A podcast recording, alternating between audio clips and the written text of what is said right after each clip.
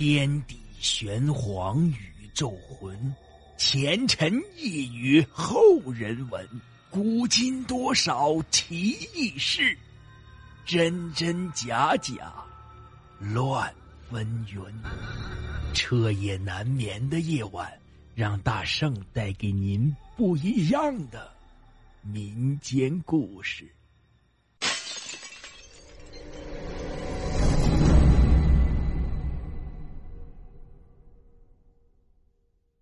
听友们，大家好，今天讲的故事叫做《狼头顶传奇》。这自古啊，商家都供的是财神，可滦州的东郭商号却供着一尊狼头顶。想知道为啥吗？那好，我这就慢慢的讲给你们。据说滦州东郭商号的祖上是一个赶着驴垛子走乡串村、行走滦河两岸的小商贩。一天，东郭小贩从山里收购了一驴垛子栗子，贩往滦州。这半路上遇到了一条受伤的狼，向他求救。这狼说：“说他正被一个猎人追杀，这恳求东郭老板救他一命。”他打了个陈揖，随后啊，从搭里里掏出算珠，这一一得一，二二得四的算计起来。这狼这个急呀，说：“这都啥时候了，你还顾得上扒拉这算盘呢？再迟，猎人就追上来了。”他却说道：“我是个生意人，这遇事啊，自然得算算是否有利可图，总不能做赔本的买卖吧。”直到山后传来猎人的追喊声，他才收起珠算，卸下垛子，把栗子倒在路旁，让狼钻进口袋，之后扎好口袋嘴搭到驴背上，继续赶路。等躲过随后追赶到的猎人盘查，狼说：“哎呀，快把我放出来吧，又闷死了。”谁料他却怪笑着说道：“难道你以为我们东郭家族都是从小被驴踢了脑袋的书呆子吗？实不相瞒，自打把你装进口袋里啊，就没打算再放你出来。”狼在口袋里啊，顿时慌了手脚，急切的问道：“那你要怎么样？”他带着几分得意的口气说：“你没见我当时一一得一，二二得四的算吗？”我就是在算计这一袋栗子和一张狼皮到底哪个卖的钱多，更合算一些。狼听了东郭小贩的话，不由哀叹一声：“唉，真是奸商啊！”随后发出一阵绝望的哀嚎，气绝身亡了。一张狼皮卖了两袋栗子的钱，这趟生意，东郭小贩意外的赚了一笔。可自此以后，每天夜里，他都会听到狼的绝望哀嚎声，搅得他彻夜难眠。这时间久了，东郭小贩被熬得形容憔悴，骨瘦如柴，请遍了滦州城里的郎中，吃了得有一大马车的草药，也不见效。这东郭小贩的病情啊，一天比一天严重，每况愈下，渐渐的露出了下世的光景。正当家人一筹莫展、几乎绝望的时候，一个老道上门。夸口说专治疑难杂症，大凡郎中药房束手无策、不可治愈的怪病，他都可以手到病除。这东郭家人虽知游方道士之言不可信以为真，但此时也只能病急乱投医，便把道士请进了屋里。这老道进屋没用望闻问切，便断言东郭小贩是因一张狼皮做下的病。说他在与狼谋皮时犯了商家大忌，迷失了生意人的本性，从而招致邪祟上身、鬼魅入体、迷乱心智，最后必将因欲火攻心、耗干精气、油尽灯枯。听这么一说，东郭的家里人大失所望。莫非道长也治不了此病？这时，就见老道摆摆手，随后拿出一尊狼头鼎，说。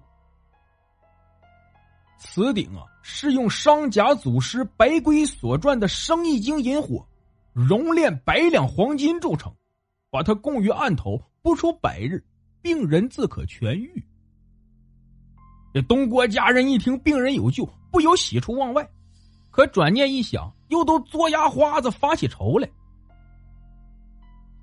这我们就是倾家荡产，再把祖坟扒了，恐怕也买不起这尊黄金百两铸成的狼头鼎啊！老道听罢，不由哈哈大笑说：“ 治病救人乃我的本分，凭的是一个缘字。此鼎分文不收，只是这鼎上的狼眼里啊，有两个字，需病人日后牢记于心。”说话间。老道已起身告辞，走出屋去，待东郭家人送出门外，转眼便不见了老道的身影。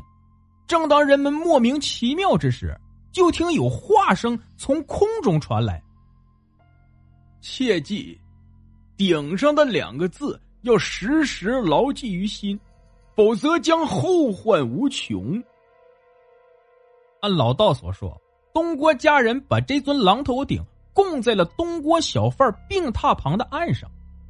此时，病榻上的东郭小贩已是奄奄一息。可当他看到岸上的狼头顶时，不由打了个激灵。就见顶上狼眼里发出两道寒光，直直的逼视着，穿透他的肺腑。待寒光退去，狼眼里果真现出两个字来。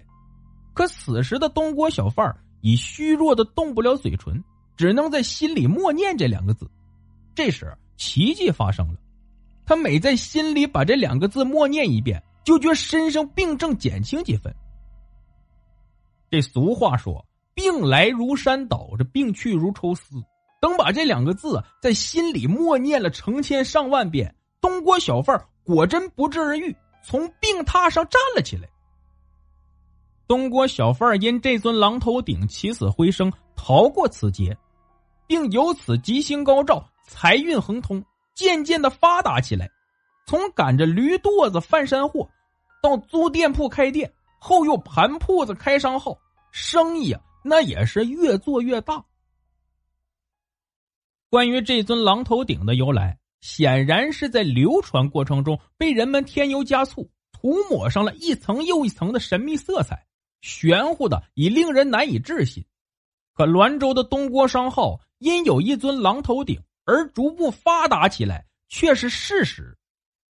到民国年间，东郭商号也是滦州乃至京东一带数得着的大买卖，把分号都开到了北平、天津卫。因此，那尊狼头鼎便成了东郭商号的镇店之宝。每月的初一、十五和一年三大节，东郭商号的东家都要沐浴焚香，亲自上供祭鼎。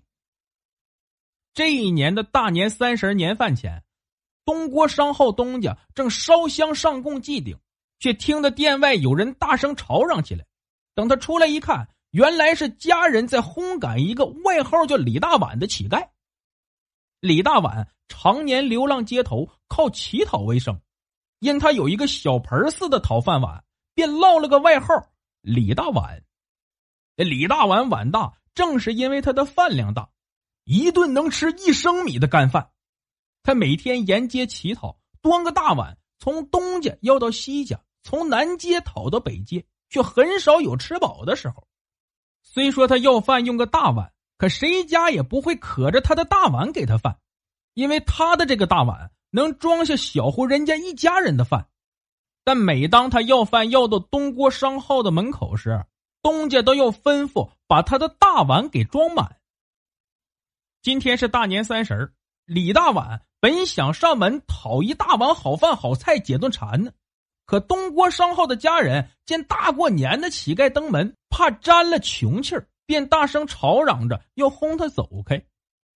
东家见状，赶紧上前把家人训了一顿，随后啊，拿过李大碗的大碗到了厨房，上尖戴帽的给装了满满当当。谁知李大碗用双手接过大碗。蹬鼻子上脸的说了句：“哎呀，要是再给几块肉就好了。”这句话说完，差点没把大伙的鼻子气歪了。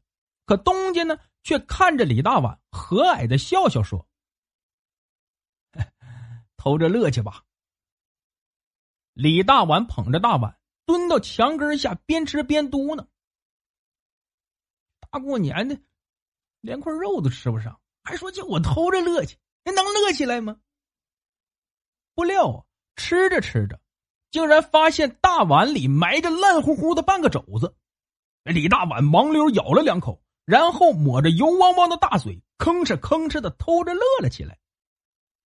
等到正月十五，李大碗又端着大碗来到东郭商号的门前，想刀死猫子肉，再偷着乐一回。不料赶上东郭商号出了一件大事镇店之宝狼头鼎被盗了。镇店之宝狼头鼎被盗，东郭商号赶紧动用各种关系，通过黑白两道打探追查。可一晃半个月过去了，却没见狼头鼎的半点消息。这眼看到了二月二龙抬头，可东家却垂头丧气的打不起一点精神。偏这时，要饭花子李大碗没眼拉呼又来上门添堵。这家人们给他饭菜还不要，双手捧着大碗，大碗上还扣了个草帽。就这么站在大门口出洋相，还说有重要的事要面见东家。东家只好来到门口。你要见我，到底有啥事儿？实不相瞒，最近啊，商号出了点事儿，一直心烦，求你没事就别闹了，中不？李大碗说：“就冲你这烦心事我才来的。你把这个大碗拿到屋里看看，我保你立马就不心烦了。”东家不解其意，从李大碗手中接过扣着草帽的大碗，迟疑着说：“你这是？”李大碗笑笑说：“嘿，你就偷着乐去吧。”东家端着大碗进了屋，心说：“这也不知道这要饭花子在搞什么鬼。”可等他把大碗放到八仙桌上，揭开草帽一看，一下子被惊呆了。就见大碗里啊，正是半个月前丢失的东郭商号镇店之宝狼头鼎。